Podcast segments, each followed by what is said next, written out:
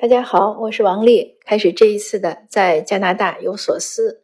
今天呢，还是和您继续分享我的那些温馨的小故事，就是关于我那些珍贵但是不值钱的收藏品。在我的百叶窗上呢，还挂着一个小挂件儿，它其实是一个圣诞树的装饰球，但是它看着很别致，是玻璃烧制的，是那样内化的。大家知道，内化其实是我们中国很传统一个工艺。他画的呢是蓝色的一个地球，祈愿世界和平。那这个玻璃球的设计师呢，也是一个华人，而且这个是还是个获奖作品。那我是怎么得到它呢？它也是我的一个圣诞礼物。那还是在我刚来加拿大以后呢，开始给我小孩的学校门口、小学门口做交通执勤的时候获得的。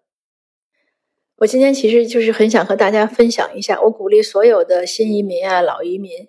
你只要有点时间呢，我鼓励大家呢都去社会上去做一些志愿工作，会有非常多的收获。虽然我们付出了一些时间和精力，但是我敢保证你的收获呢绝对比你付出的多，因为这是我自己的亲身体会。我刚来加拿大不久呢，就赶上学校正在招募志愿者，就是主持这个交通指挥。因为那个小学校门口呢有一条很窄的马路到停车场。那小孩有的时候容易跑，但那条马路呢又不属于社会马路，是他们学校内部的，就是一个车过的一个通道，那就很害怕呢。因为小学生有些小孩很小，怕小孩呢不会看车，他一跑呢，然后司机可能离合呀、刹车呀没有踩好，发生一些碰撞事件。所以呢，学校家长呢就想组织在早晨早高峰和下午孩子放学的时候，组织家长呢做那个 traffic 就是交通的指挥。那我当然一听呢，我觉得这个我能干，因为它不需要什么语言，也不需要什么技能，你就是在那儿站着，举一个牌子，一边是 stop，一边是 slow，就是慢和停。那你看到有小孩过来呢，你先做个手势，让小孩停一下，然后你在路中间站着，让车都停下来。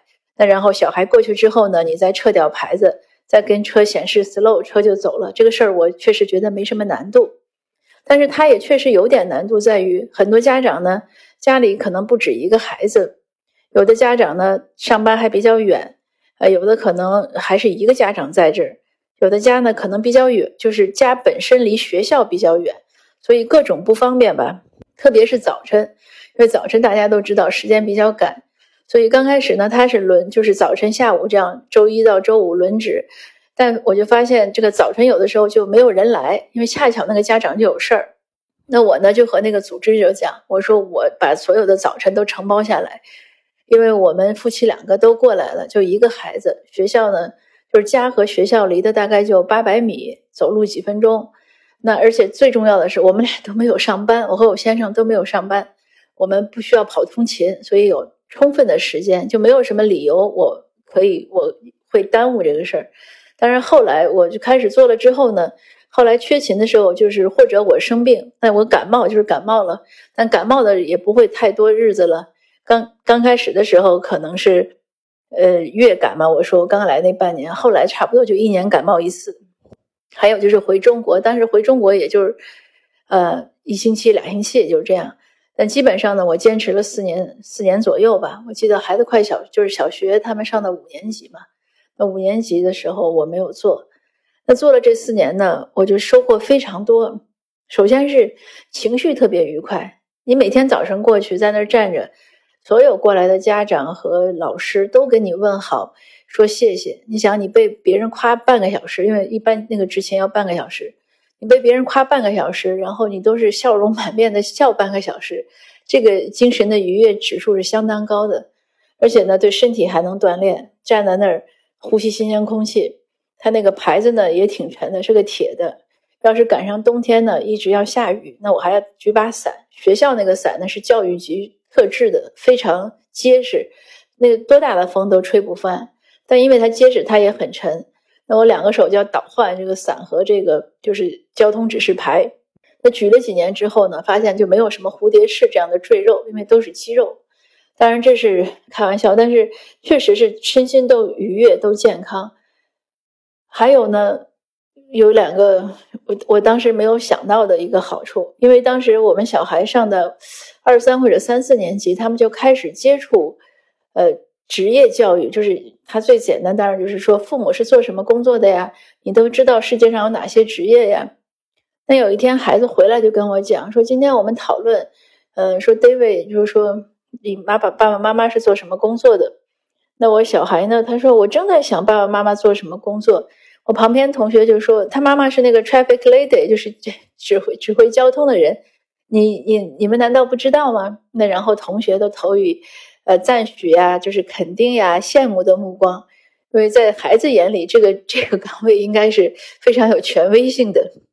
那孩我孩子当然也很高兴，呃，前几天呢，我跟另外一个家长聊天，他说他和小孩呢关系比较紧张，其中一个原因呢，就是因为他来了之后一直，呃，因为照顾孩子，他就没有去上班。那孩子现在大了呢，就嫌他不进步、不努力，就有点看不上他，对他提的各种建议呢也不想听。呃，我就当时在想，他说这个话的时候，我在想，哎，我也没有工作，但是我就想到了这个小故事。当然了，比如说化解我不工作和孩子不尊重我，这个当然有有非常非常复杂的一个原因。但是我想呢，这个故事呢，也让我小孩对我有一种肯定。就即使我没有外出工作，但是在孩子看来呢，呃，妈妈还是很棒的，妈妈给学校做贡贡做贡献，受到别人的肯定。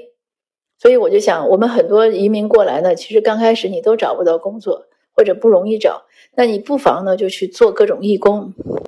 做义工呢，它有几点：第一，它肯定是能锻炼你的能力，而且学会这个加拿大本地化的一些思维和为人处事啊，一些表达，这个也很重要。因为有的时候我们的一些表达呢，你和他或者我们的一些想法或者习惯和本地他不相配的话，别人也很奇怪。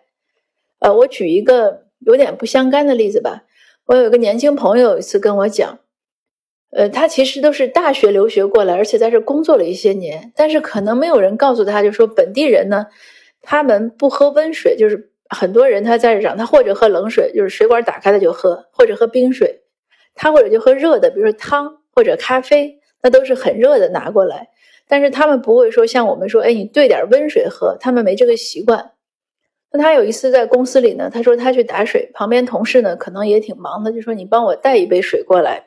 他自己呢是泡了杯茶，但是他知道他同事呢不喝茶，他就在想给他同事 打热水还是打凉水。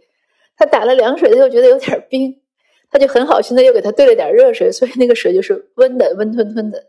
当他同事喝到那个水的时候，他说他同事一脸困惑，就没有再喝下去了，就放那儿了，就说了声谢谢，然后放那儿。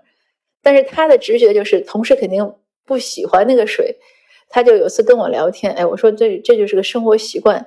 因为他没喝过这种温度的水，他不明白为什么会有这样的一种水让他来喝，所以这当然是一个额外的，就是一个好像不相干的例子。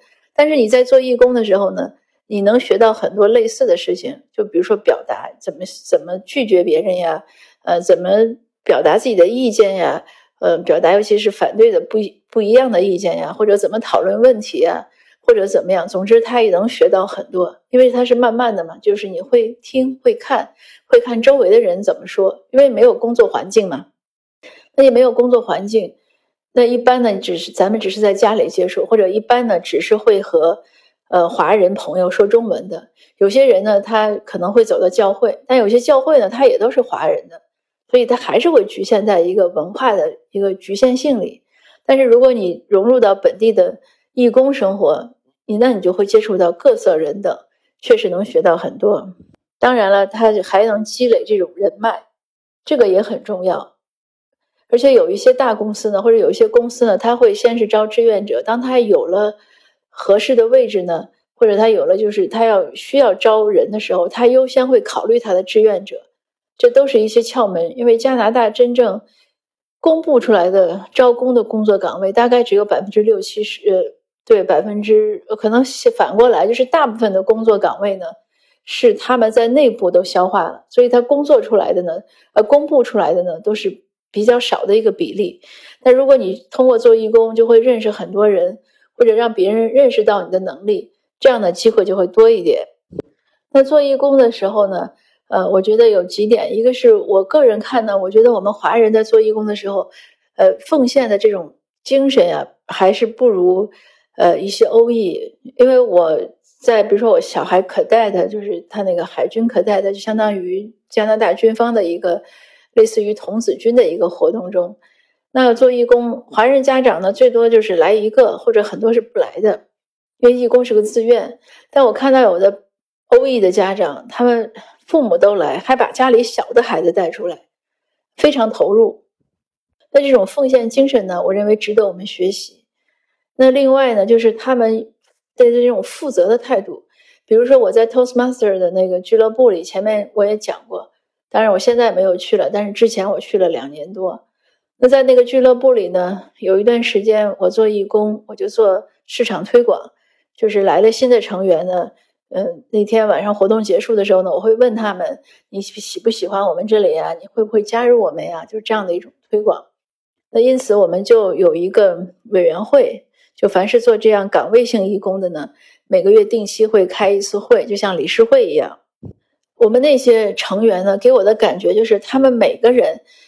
都非常认真和尊重自己的那个岗位工作，他都一定能做好，不会拖延，不会敷衍了事，都是很认真的做好，并且呢都不需要别人帮忙。你一问他，他说我可以，我可以做成什么，我可以负责什么，就是他把他这种负责精神和他的这种我们说职责啊义务看成了自己自己的一种像权利一样，就是好像这个事儿我可以负责，我你如果。我如果要你帮忙呢，显示的是我的弱项。他不像我接触的有些义工，像比如说我们有些华人义工呢，他你做着做着他就说：“哎呦，我这事儿我做的太多了吧？那别人怎么不做呢？那我是不是亏了呢？”他们没有这样，他们好像生怕就是自己做的少，一定显示每个人都显示自己很强悍，我可以 handle 我的这些事情，我一定能做好，而且每个人呢都会确实把它做好，做的比你想象的呢还要好，就是非常尽力。他们做起来那个事情是很投入，因为有一段时间我们要 Zoom，就是要呃混合 Zoom 和现场混合。那有一个女孩子负责设计这个事情，她就上网搜了很多东西，知道用什么摄像头，怎么摆这个位置。大家现场布置这个事情的时候是很投入、很认真的。但你比如说，我接触有些反观有些呃义工呢，就一个是讲他做着做着，他就会觉得这个事儿他。做的亏了，还有的人呢，就也是这个是个其实是个思维习惯，他做着做着，他就会觉得，哎，我这个时间如果我去上班，我能赚多少钱？他就又觉得他亏了。就是当有这样的想法的时候，都做不好。但是这样的想法呢，确实是和加拿大本地的义工精神、奉献精神呢格格不入。如果我们是这样的想法呢，那我们很难在加拿大过好移民生活，因为在这个国家呢，呃，他很多人呢，他。他奉献的、奉行的是那种奉献精神，而且是负责的态度。我要做这个事儿，我就把它做好。他不会在做义工的时候去算计自己的得失。那你干脆就别做，对不对？你不能说我坐着就算。哎呦，我这个小时如果我去打工，我得赚多少钱？或者这个小时如果我在自己家里烤点心，我怎么样？那这样的想法呢都不合适。所以我们在做义工的时候呢，也是同时在学习本地的一些文化和一些呃固有的观点吧。所以你看，你做义工，你又能学习文化，又能建立人脉，又能锻炼能力，又能增长知识，还能学到很多这样的表达技巧，而且通常都会受到很多赞誉和肯定。